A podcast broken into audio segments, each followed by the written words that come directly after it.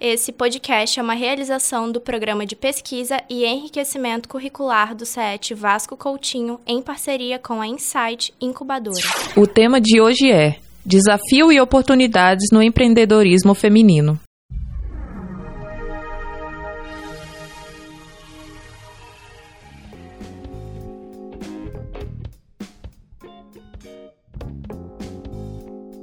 Jaqueline Moraes, secretária estadual das Mulheres, obrigado pela sua presença e seja bem-vinda ao podcast Insight Negócios e Oportunidades. Eu que agradeço, muito obrigado pela oportunidade. Quero deixar aqui meu abraço às alunas e ex-alunas e todos os que nos ouvem aqui nesse momento. Secretária, é, essa secretaria foi formada recentemente, né?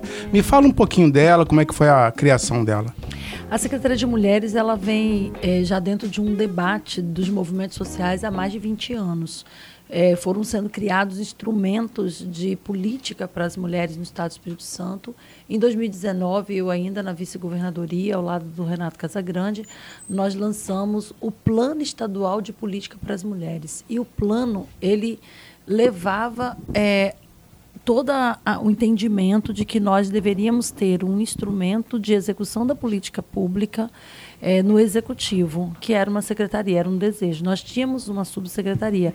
Ao longo de 20 anos, os movimentos sociais foram conquistando os instrumentos de política pública, através do plano, do pacto de enfrentamento, da Câmara Técnica de Avaliação da Política para as Mulheres no Espírito Santo, e depois conquistaram uma gerência, uma subgerência, depois virou uma subsecretaria na Secretaria de Direitos Humanos, mas era um, um, vamos dizer assim, uma reivindicação da sociedade, dos movimentos de mulheres para ter uma secretaria.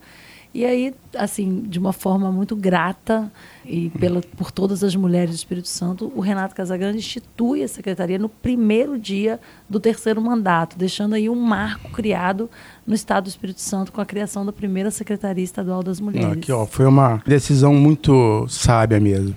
Você falou de políticas públicas, né? Me fala um pouquinho de, das políticas públicas dentro da secretaria. A secretaria trabalha de forma intersetorial. A gente chama que a intersetorialidade da política pública é necessário porque a gente fala da política para as mulheres na educação. Por exemplo, vou dar um exemplo quando se faz o investimento que o Estado está fazendo agora no, por exemplo, no Pacto pela Aprendizagem. Nós estamos colocando recursos nos municípios para escola integral. Nós temos uma meta no Plano Nacional de Educação para cumprir, onde é de 0 a 3 anos as crianças têm que estar em, em pré-escolas.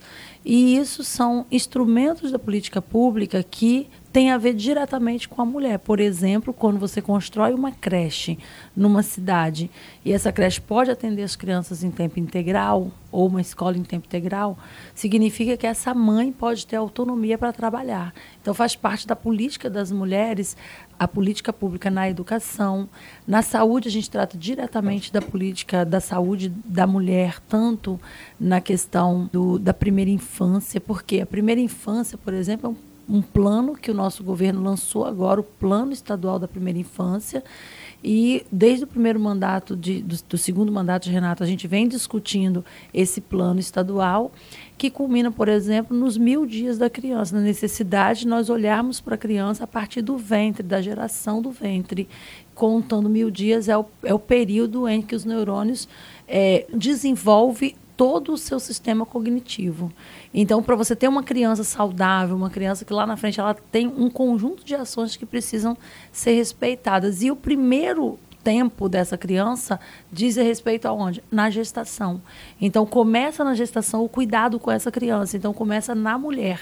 E todas essas políticas de enfrentamento à violência contra as mulheres, de inserção da mulher no mercado de trabalho, Sim. empreendedorismo, é, de inserção das mulheres na tecnologia, porque nós ainda temos um número grande de mulheres que ainda não estão inseridas na tecnologia, e na saúde e educação, tudo faz parte dessa política. Então a, a secretaria acaba sendo esse órgão articulador da política pública. Nossa, muito interessante. É, esses mil dias, então, achei fantástica, assim, né? É, que... tem uma pesquisa que fala sobre isso, sobre mil, os mil dias das crianças do Nossa, nascimento. e realmente necessita. Qual é o público assim, que vocês estão tentando alcançar nesse programa? O programa da primeira infância, a gente precisa chegar nos, munic nos, nos gestores municipais para mostrar a importância de, de, de cuidar das suas mulheres gestantes desde o primeiro momento da gestação. Porque esse, essa pesquisa, por exemplo, que é uma pesquisa americana que foi feita em quase quatro décadas e depois já, já estudaram a, a outra geração, é uma pesquisa que mostra que quando uma mulher tem acesso ao pré-natal, logo no início da gestação, ela tem acesso a todas as vacinações, ela tem acesso a um pré-natal saudável, uma alimentação saudável, significa que ela vai ter uma criança que tem sistemas cognitivos mais resistentes e fortes para frente pra, vai melhorar essa criança na aprendizagem. Então, até ela completar mil dias, essa criança passa por um processo que tem muito a ver com a mãe, que é a política do cuidado, que a gente também cuida, trata. Mas e essa mulher que precisa trabalhar fora? Então, nós precisamos de espaços públicos, que também é outra política educacional, para inserir essa criança num planejamento da pré-escola, desde muito nova, para que essa mãe tenha condições de trabalhar e saber que a sua criança está bem cuidada. Muito bom. Você falou de empreendedorismo, mercado de trabalho, e acho que é um, é um fator muito importante né, para as mulheres. Como é que você vê hoje a questão do empreendedorismo com relação a essa, esse público, por exemplo, que às vezes a mulher é vulnerável socialmente, né? Me, me, me faz esse link um pouquinho, porque pode ser uma oportunidade que elas podem ter, né? Sim, o empreendedorismo ele nasce de algumas vertentes. Primeiro, é da necessidade mesmo. Geralmente o empreendedorismo nato, eu falo que eu sou uma empreendedora nata, nasceu da minha necessidade. Com oito anos eu já vendia pneu rolando. Eu tenho até uma palestra que, assim que eu tiver a oportunidade de falar um pouco dela, eu vou trazer aqui para os jovens. Eu tinha oito anos de idade, eu me lembro rolando pneu para um borracheiro e ele falando assim: é, Eu não compro pneu, fala com a sua filha lá que eu não compro, mas ele comprava os meus pneus por uma moedinha de 20, 30 centavos. E na minha cabeça de criança, eu olhava para aquele pneu e via que aquilo não era lixo, aquilo não era para ser descartado, aquilo tinha uma serventia. Depois de adulto, a gente começa a ver assim, cadeira de pneu, é jardim de pneu, você consegue ver várias coisas de reutilização de resíduo sólido. Hoje se discute o resíduo sólido. Na minha época dos oito anos, não discutia resíduo sólido, mas na minha mente empreendedora, eu já imaginava que aquilo tinha uma serventia a cabeça empreendedora ela sempre vai olhar para esse campo da, da possibilidade. O que que tá difícil, tá ruim, tá na crise, então é aí que eu vou criar. E aí muitos, muitas empreendedoras e muitos empreendedores nascem a partir de uma necessidade. Então isso é fato, existe um empreendedor que nasce a partir de. E, uma, e as mulheres, por que, que tem um grande número de mulheres? Porque as mulheres têm habilidades é, que foram adquiridas ao longo da história doméstica que ela consegue, então, fazer daquilo virar um negócio. A mulher é muito boa na massa. Ela começa a fazer uma lasanha, vende para a vizinha. Da vizinha, vende para o quarteirão. Do quarteirão, vende para o prédio todo. E daqui a pouco todo mundo está falando: Poxa, a lasanha de Fulano é uma delícia, virou um negócio. E aí. A empada é assim, a tia do pão é assim, do brigadeiro, do docinho, do bolo de pote. Quando você vai pensando nessas mulheres, você percebe que, por exemplo, tem um empreendedorismo muito legal que eu acho massa, assim, vou dar uma, uma gíria bem capixaba, acho muito massa. Duas mães, que é muito comum, a gente luta contra isso, mas é muito comum as mulheres, após uma gestação, é, serem demitidas dos seus empregos. Duas mães, uma de menina, de menino, amigas, engravidaram no mesmo período todas duas, após a gestação e o período de, de auxílio maternidade, foram dispensadas dos seus trabalhos em empresas. E aí elas, em casa, com seus bebês, elas tiveram a ideia. Então, tipo assim, gente, então, tem gente no, no site aí vendendo roupinha de criança, os bebês perdem as roupas muito rápido e a gente não pode perder isso aqui. Isso aqui vira um negócio. As duas resolveram se unir e, e começaram a criar um site na internet e colocaram roupas de criança, de menino e menino, porque os dois tinham, e dali elas começaram na pandemia. Isso foi na pandemia em 2020, no início da pandemia. Teve um processo de desemprego. E elas começaram a vender as roupinhas dos bebês que iam perdendo. Dali elas começaram a encontrar um fornecedor aqui, um fornecedor ali. Hoje elas criaram um, um site das sete mulheres, ou seja, juntaram sete mulheres com habilidades diferentes, com coisas diferentes e criaram um negócio. Então, a partir de uma necessidade, nasce uma empreendedora. E esse negócio muitas vezes precisa de quê para dar certo? Precisa de curso de qualificação. A gente tem parceria com o Sebrae, parceria com a ADERES, que é a Agência de Desenvolvimento do Empreendedor do Espírito Santo. Nós temos parceria com a SECT, por exemplo, que é o Qualificar ES, Qualificar ES Mulher, que faz um trabalho muito bacana de formação. Às vezes nasce a empreendedora sem uma formação e a gente potencializa ela na formação. Você falou que oito anos rodou pneu, né? Que isso fez, mas depois também é, atuou também como empreendedora, não foi isso? Conta um pouquinho dessa história, porque eu acho interessante. Você me desculpe aqui a falar isso, porque é, é uma história que inspira as pessoas Sim. e eu acho que a gente está precisando disso, né? Ouvir mulheres como você contar essa história e, e dizer que é possível. É, eu, eu comecei muito cedo trabalhar pela necessidade. Meus pais eram camelô no Rio de Janeiro, veio para cá com eu vim para cá com 12 anos no Espírito Santo e cheguei aqui para trabalhar de camelô. Eu trabalhei mais de 15 anos de camelô próximo ao Palácio Anchieta. Eu cansei de ver os carros pretos do poder passar para lá e para cá e eu trabalhando de camelô. Nunca fui infeliz. Eu acho que esse é o segredo de você vencer na vida. Você fazer tudo que você faz com muita alegria. Então eu vendia sombrinha, tinha. Ah, chovia. O pessoal tá reclamando da chuva, eu estava vendendo sombrinha. E quando tinha Copa do Brasil, enquanto o Brasil estava na partida sem perder, a gente estava vendendo bandeira, vendendo corneta. E, vamos, e eu sempre ganhei a vida trabalhando, empreendendo de camelô. Depois de um tempo, eu conheci a política a partir dos movimentos sociais, quando eu vi a necessidade de lutar pela minha categoria, que estava marginalizada, era uma categoria marginalizada, até que veio a lei do MEI, do microempreendedor individual. Porque quando veio a lei do MEI, ela veio justamente pensando no pipoqueiro, que trabalhou vendendo pipoca em frente ao Teatro Glória tantos anos e formou o filho engenheiro. Essas histórias são muito interessantes e eu vivi com essas pessoas. Eu vivi com essas pessoas que recentemente eu fui num lugar, mas não, já que eu me formei advogado. E o pai dele vendia calcinha do meu lado lá. O pai e a mãe vendiam peças íntimas próximo da minha barraca. Então, essas, esses cases de sucesso me fez de fato, querer entrar nessa militância. Depois eu fui presidente da Associação dos Camelô, presidente da comunidade, depois fui vereadora na cidade. Eu conheci a política, meio que me capturou. Eu falo que eu sou uma capturada pela política. Eu amo fazer a política, porque a política é um instrumento, uma missão de mudança na vida das pessoas. Mas eu tinha, até os 26 anos, a quinta série do ensino fundamental. Agora, que características que você acha que te que você teve para não deixar você desistir? Primeira, coragem. Eu acho que a coragem bem canalizada, ela faz você é, romper as barreiras, né? É, eu acho que o que fez essa diferença, primeiro, de ter a coragem de enfrentar temas difíceis, de ser uma pessoa forjada na luta, isso ajudou. Com 26 anos, com a quinta série, uma professora falou para mim: Poxa, por que você não faz direito? Você fala tão bem, você podia fazer. Uma professora ligou, eu falo, o insight, né? Que aqui é o uhum. programa, né? O insight, que abriu aquela luz, assim, que deu aquela, abriu aquela janela de oportunidades ali, que aqui é o nome do programa, né? Insight, negócio e oportunidades. Quando alguém tem a oportunidade de falar para você, por que você não vai uma, faz a EJA? Eu fui para uma EJA.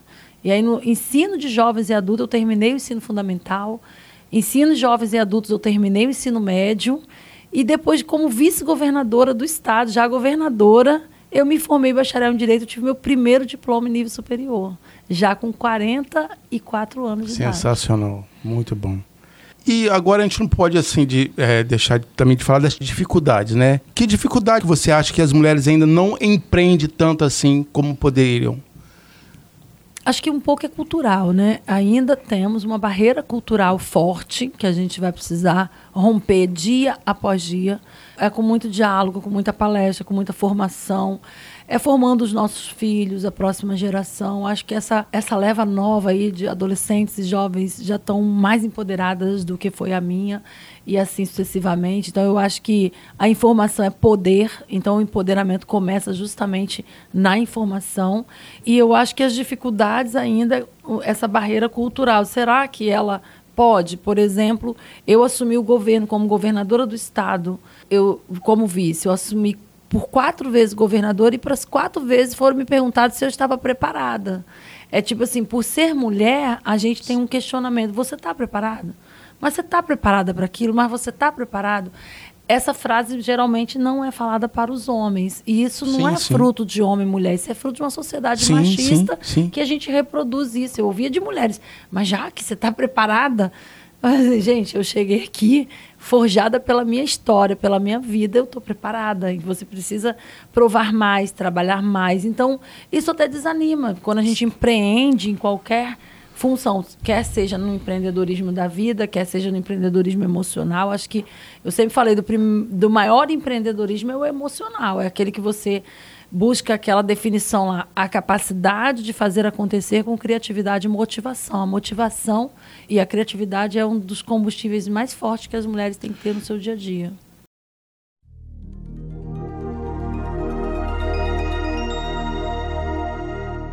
Informe Insight.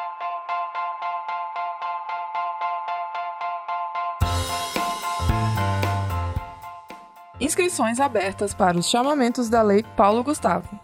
Os chamamentos exclusivos para organizações da sociedade civil com propostas para formações de núcleo de leitura e de núcleos audiovisuais, iniciativas de formação, capacitação técnica e qualificação profissional no setor audiovisual, além de projetos para circulação e difusão de atividades artísticas e culturais no Espírito Santo.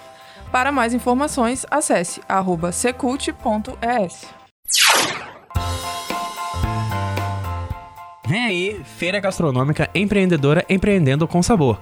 Palestras, oficinas gastronômicas, expositores e muito mais. No dia 14 do 11, terça-feira, local CET Vasco Coutinho. Organização, curso técnico em eventos.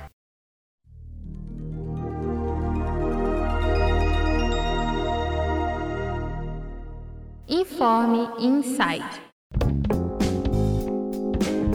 E deve ter muitos casos, né, evidentemente, como você acabou de falar aqui, que falta coragem ou falta ela até se posicionar, né, para ter essa coragem. O que, que, a gente pode fazer, Jaqueline, para a gente motivar essas mulheres a empreender, a, acreditar nelas? É, eu, quando eu falo do empreendedorismo emocional, que a doutora Gina Strauss escreveu no seu livro Mulher Líder de Si Mesma, eu acho muito interessante porque você o, o primeiro a primeira força tem que ser é, dentro dessa sua capacidade emocional que você tem que buscar às vezes com a ajuda de pessoas de terapias até com a ajuda de cursos de palestras de leituras de livro que você vai encontrando essa mulher forte que tem dentro de você que está pronta para romper ciclos ou de ciclos de falta de autonomia financeira que são ciclos de violência, porque falta de autonomia financeira também está incluído no ciclo da violência. Muitas mulheres convivem com seus parceiros agressores por medo de romper essa barreira da, da própria autonomia. Então, assim, é, eu, eu nem diria assim que é uma falta de coragem. Eu acho que é um talvez essa essa essa pressão social que a gente entra. Por exemplo, na vida pública, eu que sou política, existe uma violência política de gênero muito grande. Eu fui vice-governadora e fui chamada de cadela. Então, assim, pensa é, que jornalistas inescrupulosos, não são todos, mas pessoa que se diz de uma profissão que nem o é muitas vezes e faz daquilo ali uma fake news e um ataque à honra das pessoas. Então, é, às vezes, para nós mulheres encararmos essas pautas é muito difícil, Isso. porque eu tenho minha família. Eu não estou aqui, você está aqui como professor, eu não vou estar tá aqui para ser é, desrespeitado por ninguém. Então, assim, a política, inclusive, nos traz esse enfrentamento maior, né? Que a gente passa por coisas que você não imagina que você fosse passar na Imagina. vida. Então, então, assim, eu acho que esse encorajamento parte dessa acesso à informação. Acho que essa informação é muito poder. Quando a gente fala de políticas públicas e sabendo disso, a gente tem que ir atrás, né? O governo precisa ir atrás e fala assim: ei, você tem capacidade, aí você tem uma oportunidade pela frente, né? É porque eu acho que a rede faz isso, né? A criação da secretaria mesmo, ela é pautada em conhecer essas mulheres dentro da sua interseccionalidade. O que, que é essa interseccionalidade? É olhar a mulher dentro da sua necessidade regional ou é, local. É, uma mulher negra urbana, ela tem uma necessidade da, diferente da mulher negra quilombola. Sim. Que está lá em Pedra Branca ainda precisa de água. Ou seja, a mulher cigana, que ainda tem uma cultura que as crianças são dadas em casamento aos 14 anos de idade, ainda tem um desafio para romper. As mulheres indígenas têm outros desafios por conta da comunidade que vive. A mulher branca, pomerana, ela tem outra dificuldade. Então, a Secretaria de Mulheres ela vai trabalhar justamente conhecendo esse cenário, tendo um atlas dessas mulheres, de como se, que essas mulheres estão colocadas no mercado de trabalho capixaba, como que essas mulheres... Nós, nós estamos num século que ainda estamos discutindo se eu e você devemos ganhar igual fazendo a mesma é. coisa. é, parece incrível, né? É, precisa mas de uma lei para isso, né? ok, lei. lei. tudo bem, mas precisa de uma lei para isso, é um absurdo, né? É um absurdo. É um absurdo. Então, assim, mas é isso que nós estamos discutindo ainda. Se, eu, se eu tenho poder de decisão da minha própria história, da minha própria vida. Então, Entendi. pensa quanta política pública a gente precisa ainda. Não, é verdade. E o desafio é muito grande. É. Muito grande. Agora, deixa eu falar um pouquinho sobre mercado de trabalho, porque como professor, assim, a gente tem, né, precisa ter informações. Na minha modesta opinião, e pelo que eu lembro, eu nunca vi, ou pelo menos não tenho notícia de tantas oportunidades de trabalho que o Espírito Santo está tendo, de, de emprego está tendo. Nós temos, por exemplo, que vai ser instalado logicamente tem um tempo, o ZPE lá em Na Cruz. Né? Várias empresas ali de logística vindo para cá. Como, Jaqueline, preparar essas mulheres também para o mercado de trabalho? Entendeu? Como preparar? Porque é, é, necessário a gente ter também esse olhar, né? Sim. Primeiro é a gente ter, é, fortalecer programas, que hoje nós vamos fazer isso na secretaria. Nós temos um, um projeto chamado Empresa Amiga da Mulher. Por que, que a gente está dizendo, é, chamando essa empresa para dentro? Porque a gente quer formar dentro da necessidade que aquela empresa precisa. Vou dar um exemplo quando nós estávamos no mandato passado. É, ainda na vice-governadoria, uma empresa capixaba de fornecimento de energia elétrica, a EDP, convidou é, 20 mulheres e 20 mulheres trans para serem formadas para subir nos postes e fazer aquela instalação de, de rede elétrica, que é uma, uma, área que não tinha mulheres. Eles detectaram que não tinha. Então, eles abriram uma turma de 20 mulheres e 20 mulheres trans. As 40 pessoas que formaram foram todas contratadas pelas terceirizadas da empresa. Então, se a gente puder formar dentro das especificidades regionais, que eu acho que é importante também. Não adianta você formar em, em, em Cachoeiro o mesmo curso que está sendo feito lá, por exemplo, em Aracruz, onde você falou da ZPE. Por quê? Cachoeiro, nós estamos tendo uma demanda grande do setor de mármore. E aí a gente precisa formar pessoas que tenham aquela expertise que to de toda aquela cadeia.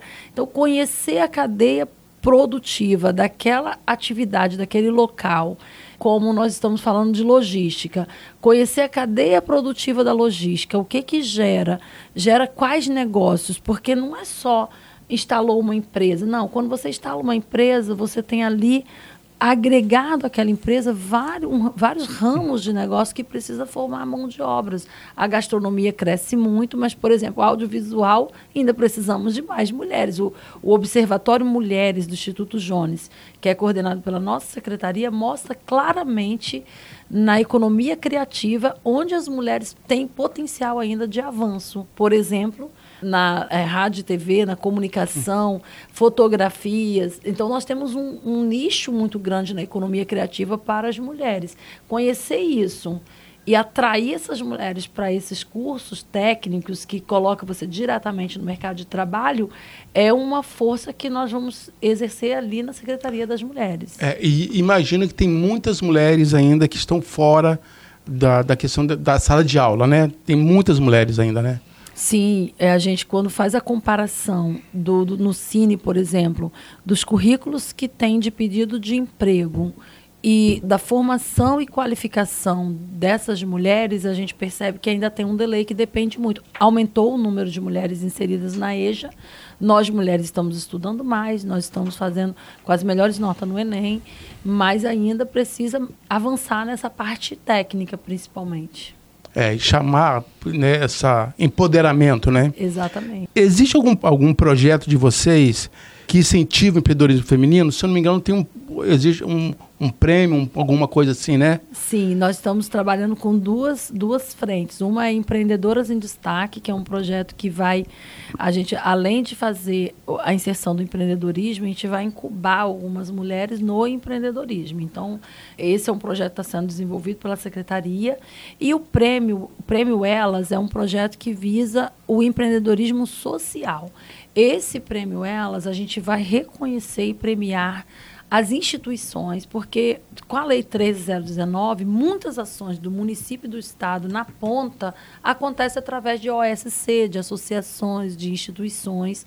E, e a Lei 13019 deu poder para que o Estado pudesse, o Estado, o município, o Brasil, pudesse fazer contratações de chamamento público para essas entidades. A questão é como qualificar essas mulheres para atuar nessas entidades e uh, qualificar do ponto de vista de ler os editais, fazer o, o construir os projetos, prestar conta e ter sempre uma vida ativa nesse empreendedorismo que é chamado de empreendedorismo emocional.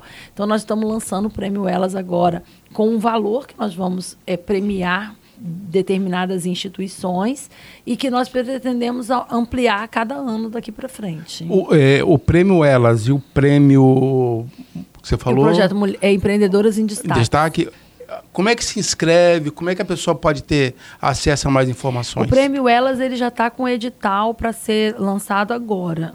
Assim, eu não saberia, mas é só acompanhar o site do governo e da, da secretaria que vocês vão ver que tem lá o, o link de apresentação. Ele está finalizando porque é uma premiação que vai acontecer em dezembro, mas todo o procedimento de apresentação dos projetos é agora a partir. Ela precisa ter CNPJ? Não, não nós precisa. vamos premiar entidades que têm a CNPJ e que não têm a CNPJ. Ah, entidades, a pessoa, pessoa é, física no nesse nesse prêmio elas são entidades que cuidam e trabalham com o empreendedorismo feminino. Ah, entendi. Ou vai ter eixo do empreendedorismo feminino, eixo da saúde da mulher e eixo do enfrentamento à violência. Então são entidades que trabalham com mulheres com esses três eixos. E aí, que são várias. E aí a gente vai, vai premiar as formais, aquela que tem CNPJ, ah. e as informais nós iremos incubá-las, porque a gente precisa é, fazer com que essa entidade tenha condição de formar mais mulheres na sua base territorial. Entendi. Aqui no Sete Vascoutinho, nós temos a Insight Incubadora, que uhum. o programa está aqui. Como é que você acha que a gente pode, como é que a gente, você acha que a gente pode te ajudar oferecendo ajuda. Como é que a gente pode fazer para te ajudar o Sete Vascotinho e a Insight Incubadora? Como é que a gente pode ser um parceiro da Secretaria das Mulheres? A gente pode marcar uma reunião técnica com a nossa gerência. Eu acho que aqui é a gente localizar e que todos os projetos que a gente for incubar, a gente tenha condição de fazer o recorte de gênero. Porque é importante a gente colocar esse projeto para as mulheres. Por exemplo, a SECT, como secretaria, ela tem lá o qualificar, Qualificar ES e o Qualificar ES Mulher.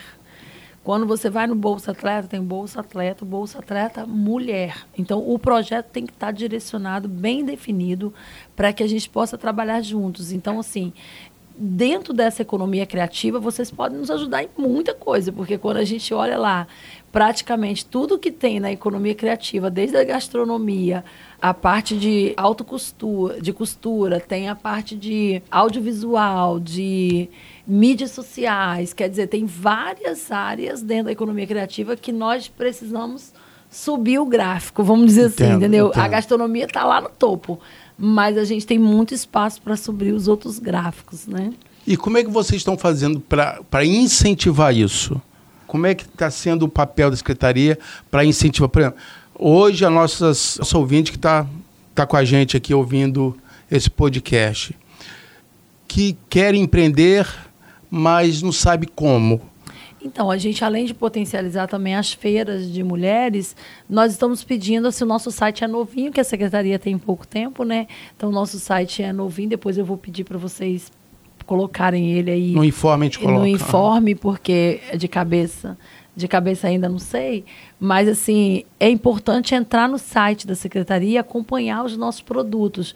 Por exemplo, as feiras de mulheres empreendedoras, a gente está apoiando praticamente todas, porque às vezes a pessoa faz uma coisa, mas faz, eu nunca apresentei meu produto numa é, feira. exatamente. É uma forma. Isso. E aí você pode conhecer outros meios de empreendedorismo através do nosso site com as nossas ações. A gente tem o trabalho que vai ser linkado com as empresas, que são esses empreendedores em destaque. A empresa vai receber um selo Empresa Amiga da Mulher. São projetos que nós estamos desenvolvendo e sempre ficar atento aos nossos chamamentos, porque a gente tem, a partir agora desse, desse semestre e no próximo semestre, a gente lança os editais e você vai conhecer onde que está acontecendo essas políticas.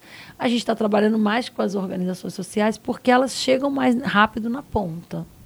Legal. E sobre economia criativa, você falou um pouquinho da economia criativa, me fala um pouquinho da economia criativa dentro da, da secretaria. A economia criativa vai estar dentro desse eixo do empreendedorismo e da inclusão produtiva, porque a economia criativa hoje a gente, o governo lançou agora é, o hub de inovação ali na, junto com a SECT, com a cultura. A economia criativa ela agrega muitas mulheres, porque vamos lá, a gente faz um aporte no Festival de Teatro de Vitória, vamos dar um exemplo.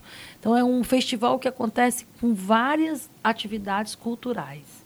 O que está por trás daquelas quatro, cinco dias de apresentação? Ali por trás está a mulher da gastronomia, a mulher que está liderando a costura é, de, de todos aqueles grupos teatrais que estão apresentando. Ali tem um grupo de pessoas que estão fotografando, ali tem um grupo de pessoas que, estão, que são câmeras. Você quase não via mulheres na câmera, né? E hoje você tem. Então, assim, pessoas que estão produzindo podcast, videocast. Então, tem uma economia que é gerada a partir da cultura, que a gente chama de economia criativa. O Hub de Inovação, por exemplo, tem muitas mulheres que participam. Nós estamos terminando, está sendo, foi inspirador. Eu queria que você deixasse uma mensagem para nossas alunas. Eu acho que as nossas alunas também, grande, grande parte, tem um pouco do seu perfil no sentido que batalhou muito. É, que, que você passasse uma mensagem para elas? Então, minha mensagem é sempre essa de acreditar primeiro em você, no seu potencial, romper com todas as dificuldades, fazer com que todas as dificuldades se tornem uma oportunidade. Foi assim que eu fiz da minha história. Saber que você é protagonista da sua própria história, você que escreve ela, você define que nada te defina, ou seja, é, que a sociedade não venha te definir, que você possa se definir, se autodefinir, porque a gente precisa romper com todos esses ciclos violentos das mulheres no Brasil, na nossa história, no Brasil e no mundo.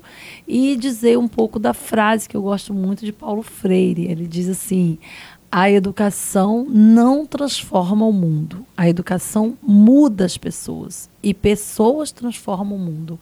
Então, uma pessoa que é mudada pela educação, com essa chave poderosa que é a educação, ela transforma o mundo. Então, deixa a educação mudar o rumo da sua história.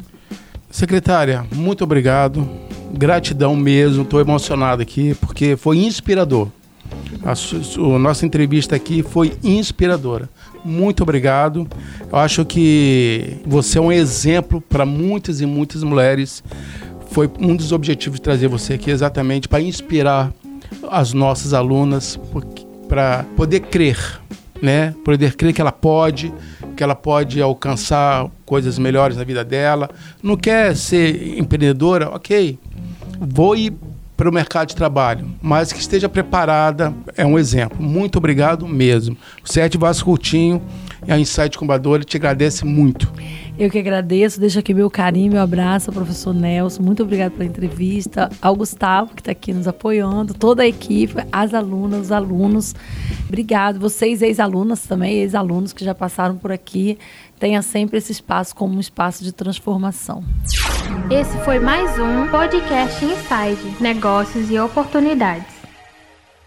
Este episódio foi produzido pelos alunos do CET Vasco Coutinho. Na direção, professor Gustavo Belo e Nelson Cardoso. Alunos: Ciana Fernandes, Gabriela Leitão, Caio França, Marielle Costa, Petro Cinzaro, Rômulo Marvila, Sabrina Repolês e Valdevir Júnior.